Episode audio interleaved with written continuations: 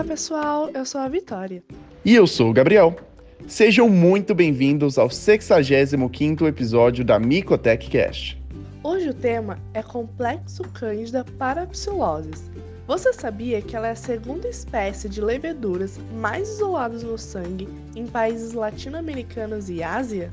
Pois é, e além disso, ela está associada a infecções da corrente sanguínea em neonatos e também a candidemia associadas a catéteres e alimentação intravenosa.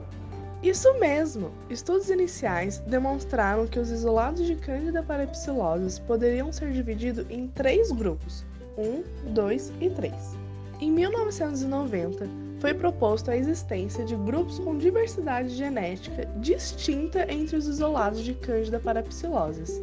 Já em 1992, por meio da técnica de reação em cadeia da polimerase e amplificação aleatória do DNA polimerase, foi constatado que os oligonucleotídeos RP2 e RP4 eram capazes de diferenciar cepas de Candida parapsilosis fisiologicamente iguais em três grupos geneticamente distintos.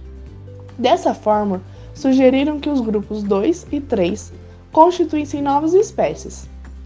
O grupo 2 passou a ser Candida orthopsilosis e o grupo 3, Candida metapsilosis. Dessa forma, o complexo Cândida parapsilosis passou a ser formado por Cândida parapsilosis stricto sensu e Cândida parapsilosis lato sensu. Vocês sabiam dessas informações? Fiquem ligados para mais conteúdo sobre o mundo da micologia na nossa página no Instagram, arroba Micotech. Até a próxima, pessoal. Tchau!